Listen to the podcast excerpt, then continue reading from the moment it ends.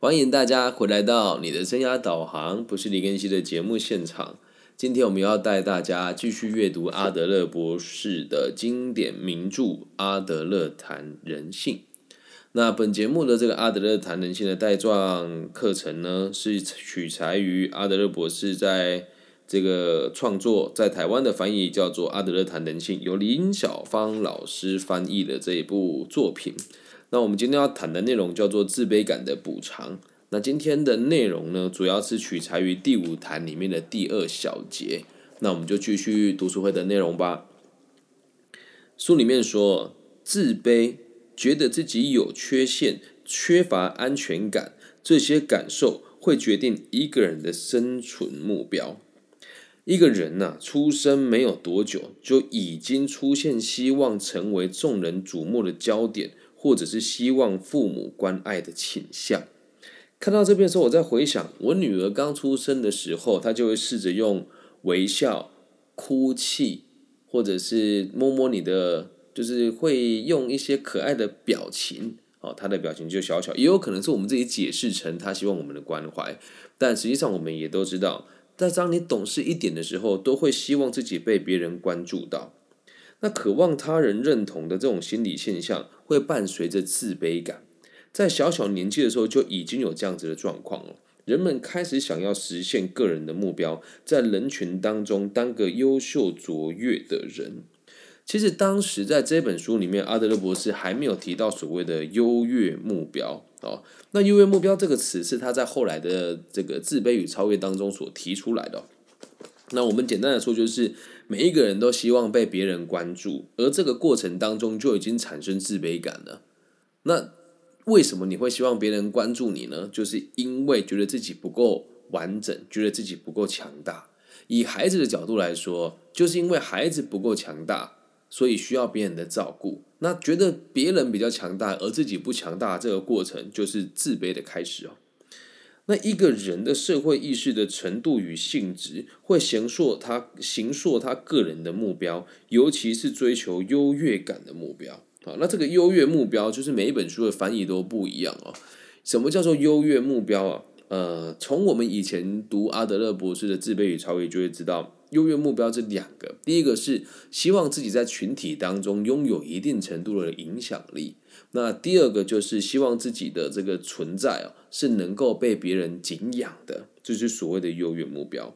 不管是小朋友或者是成人哦，如果没有把他们追求优越感的目标与社会意识的程度做比较，我们会无从判断他们的个性。那这段我要再解释一下。什么叫做无从判断他们的个性哦？有一些人做善事是为了让别人关注他，而不是为了真的去帮助别人。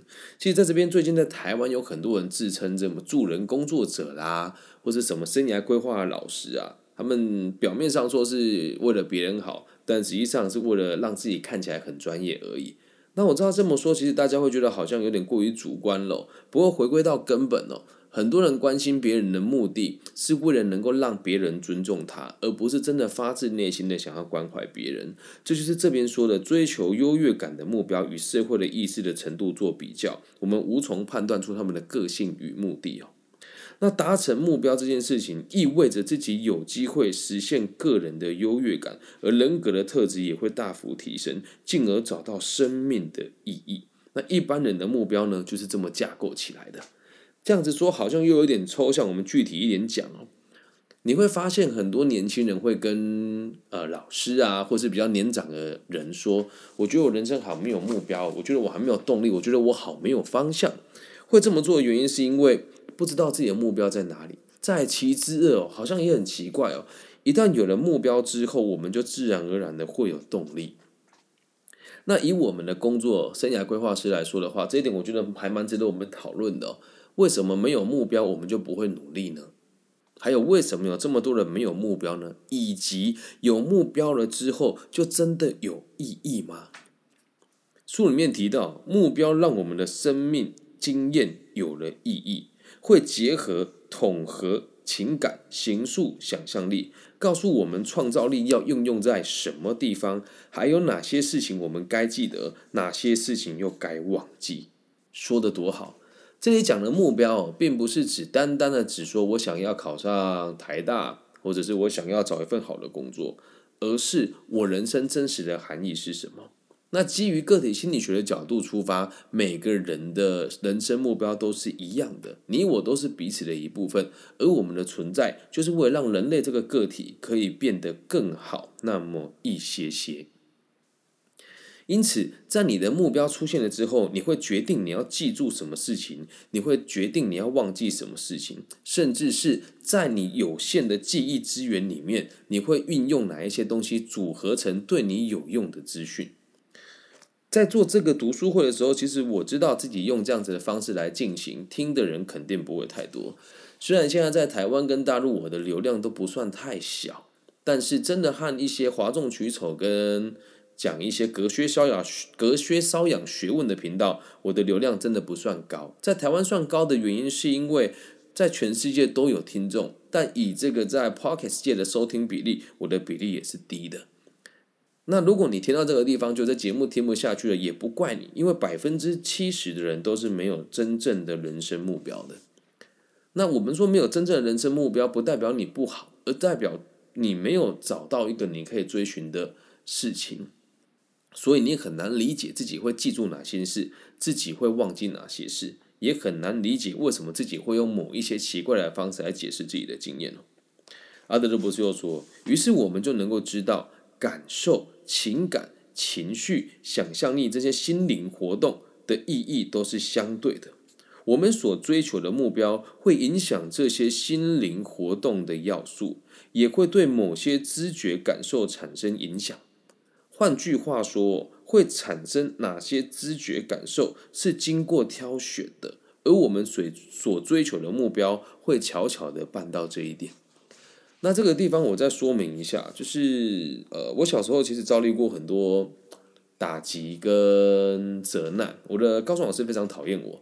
那如果今天呢，我的目的是成为一位无恶不作的犯罪者，我就会跟大家讲说，因为我的高中老师对我很严格，他践踏了我的人格与认知，所以导致我现在只能这么做。那我现在的目标是协助社会安定，让老有所终，少有所长，壮有所用。因此。当我回想起高中老师对我的羞辱还有欺侮的时候，我的解释会是因为我的老师以前这么对待我，所以我不希望有下一个像我这样子的学生必须得面对这些事情。而这就是符合书里面所说的，我们追求的目标会让我们产生的知觉都是我们挑选过的。希望大家能够明白。如果这一段听得不是很清楚的话，请你反复听两到三次，应该就能够知道我要表达的是什么了。那我们虚构了一啊，我们继续看到书里面哦，他说我们虚构了一个现实环境根本不存在的定点，然后循着定点为自己的人生定位，有点悬哦。先听我把它念完。虚设定点的存在有其必要，因为我们的心灵并不圆满。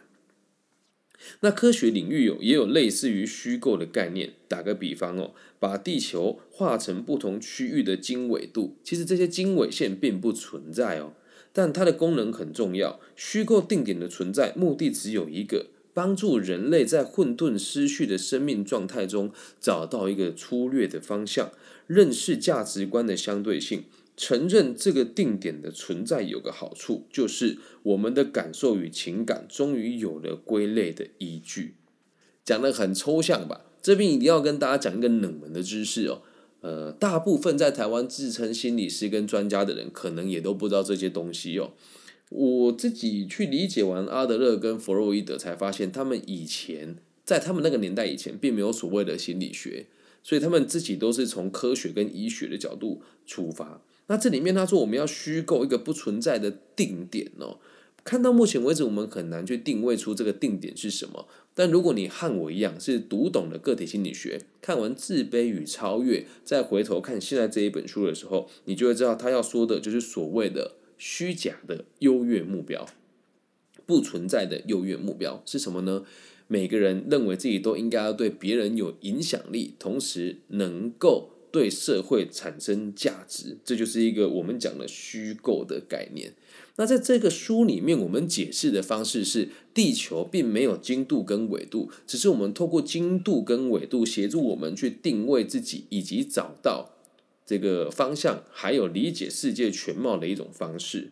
这样能够理解吗？那也是要跟大家强调，一旦这个基点出现了，你了解自己的这个虚拟的这个点在什么地方，也就是你的这个目标还没达到的目标，你就会知道为什么你个性是这个样子。因此。讲到重点喽，个体心理学创造了一套系统化的启发学习法，教导我们从什么角度来认识人类的行为。个体心理学告诉我们，人类运用个人基本潜在的特质追求人生的目标，并在追求目标的过程中架构起各种人际关系。人类的行为就是这样产生的。那你简单的去理解它哦。我们现在拉回到让我说明的部分哦。简单的理解它，就是我们要探讨一个人的状况，跟探讨一个人的真实的样貌。我们只需要探讨他跟世间万物的每一个东西的关联性。理解完之后，就会知道他就会累积出他的行为，因为我们每一个行为都终将影响一个人、事、时、地或是物。然而，回到书里面来。我们从经验中发现哦，虚设的目标不单单只是一种权宜的做法，因为目标和现实的状况有许多重叠之处。不管不管这些现实状况指的是一个人的意识，或者是潜意识表现在外的现象，心灵的活动都是有目的性的。而像这一种追求目标的状况，不仅是哲学上的假设，也可以在现实生活中找到对应。简单的说，就是我们每个人的行为都是有目的的。就像你现在会听我的节目啊，你会持续倾听。今天直播的现场听的人比较少，有可能是因为天气冷，有可能是因为在台湾的年假要开始了。你和我没有达到共同的目的，所以你不会听我说话。对，那如果我跟你有共同目的的话，我们才会去做这个行为。因此，你现在如果选择不听这个节目，也是一种选择，它是有目的性的。你说啊，没有啊，我听的就是无聊啊。哎，对你听的觉得无聊，是因为你不想学习新的东西。那不想学习新的东西，你就选择了拒绝听这个节目。那这也是一个有目的性的行为。所以不一定只有积极是有目的的，泛指所有消极的行为也都是有目的的哦。如果我们要问哦，要怎么样才能够有效阻止孩子发展如追求权力与优越的这种倾向？好，因为我们现在都讲过了嘛，我们会有任何的行为都是有目标的，而我们的目标都是一个虚假的优越的目标，都是在让孩子追求权力与优越感啊。我们要如何解决这个问题呢？答案是几乎不可能哦。请大家不要觉得这件事情很不好。你追求权力跟追求被关注，它并必它不全然是一件坏事哦。那权力是文明社会的首恶，书里面是这么说的。又由于小孩这种倾向，在我们还不容易与孩子沟通的年纪就已经开始，能够理解吗？孩子在出生还不懂得，还不是那么懂得跟你沟通的时候，他就已经开始试着在追求权力了。那其实这个东西，就你如果听了就有点夸张哦。换个方式告诉你，每个人，如果你是小孩，假设你的爸爸妈妈不关注你的话，你就很难生存下来。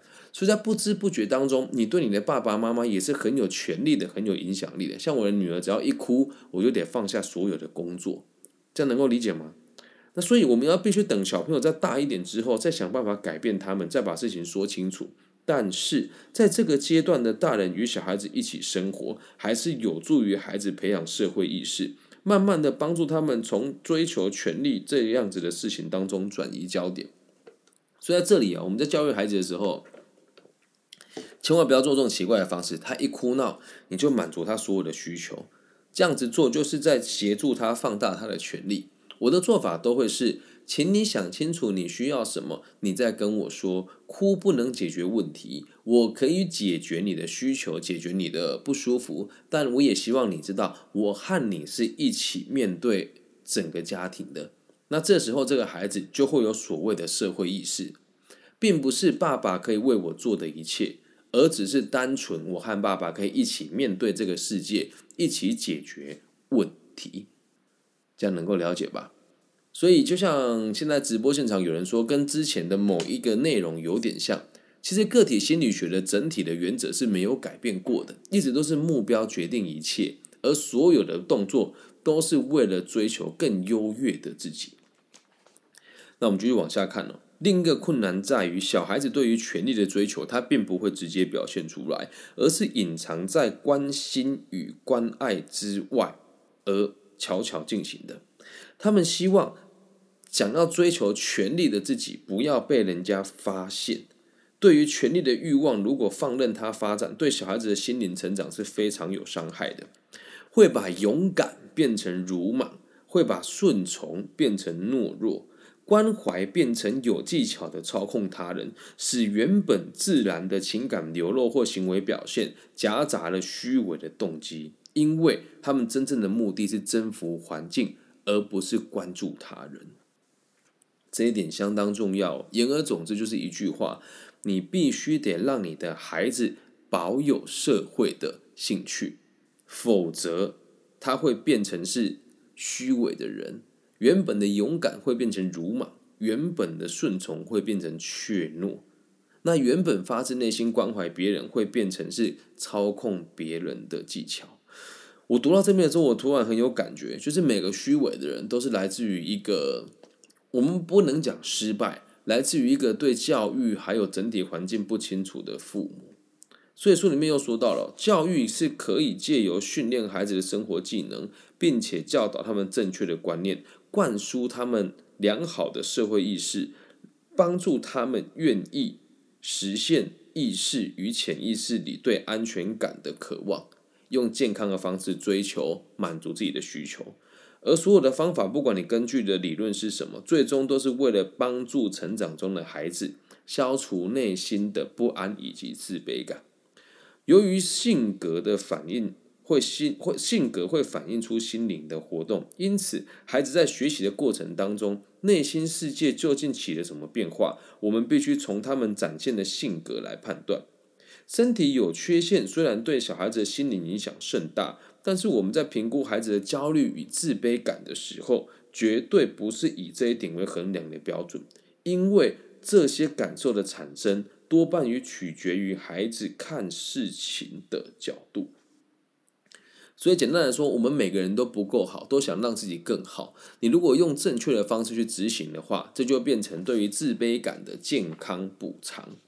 啊，这个叫做良好的自卑感。那一旦被放大了，就会变成自卑情节啊。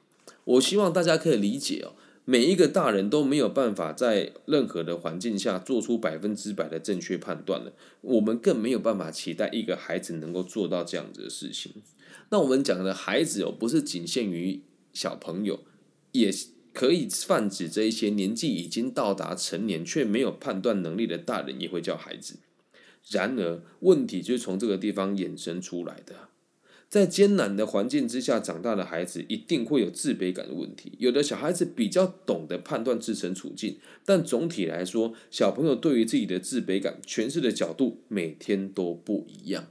而这个很大的变化的观点会慢慢稳定下来，形成明确的自我判断能力，而这种能力最后会变成一种自我判断的常态、常数哦，成为孩子为人处事的准则。小孩会小朋友会根据这套具体的行为准则，或者称为自我衡量的常数，创造出心理代偿机制，以弥补身心缺陷，引导自己走出自卑感，往目标前进。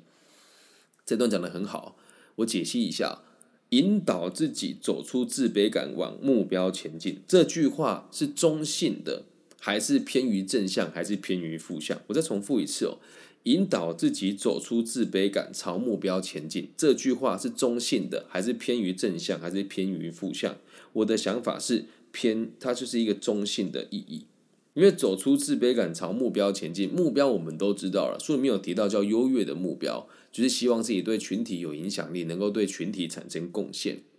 而这个影响力跟贡献呢，如果我们解释的方法不对了，就会变成是我希望透过各种奇怪的手段来操控别人，而不是透过我了解自己有价值，可以满足别人，才代表我对社会真的有影响力。而这件事情在我们很小的时候就累积到了现在。那为什么这一集会叫做自卑感的补偿哦？我们书里面一直提到自卑感，自卑感，简单来说就是觉得自己不够好，我愿意让自己更好。那每个人为每个人所做的每一件事情，都是为你的为了你的自卑感在做补偿哦。就比如说，我为什么这么认真做教育，也是因为我觉得我自己能做的更多，而且我做的不够多。那这个就是所谓的自卑感。那呃，自大如我，自负如我的自己，也觉得自己是，我知道这样讲很很不对，但这是我内心真正的感受。我觉得我是在台湾最用心的生涯规划的老师，我觉得自己做的很棒，但是我还觉得自己做的不够，因此我会持续的阅读，持续的在网络上发布我的课程，还有用免费的方式来发表我的每一篇文章跟我的。认知，也就是因为我对于自己的目标还没有达到，因此我会有自卑感。如果一个人没有自卑感，就代表他没有目标，那这就不是真正的富足。所以，当你有一天发现自己已经没有目标想追寻了，那就代表你的人生也完美了。好，换个方式讲，就是你可以等死了啦。这样理解吗？所以希望大家能够正视自己的自卑感。永远都觉得自己不够好，保有对这个世界的渴望，然后希望自己的存在可以给社会多一点价值。这么做，你的自卑感就会很美好的被补偿起来。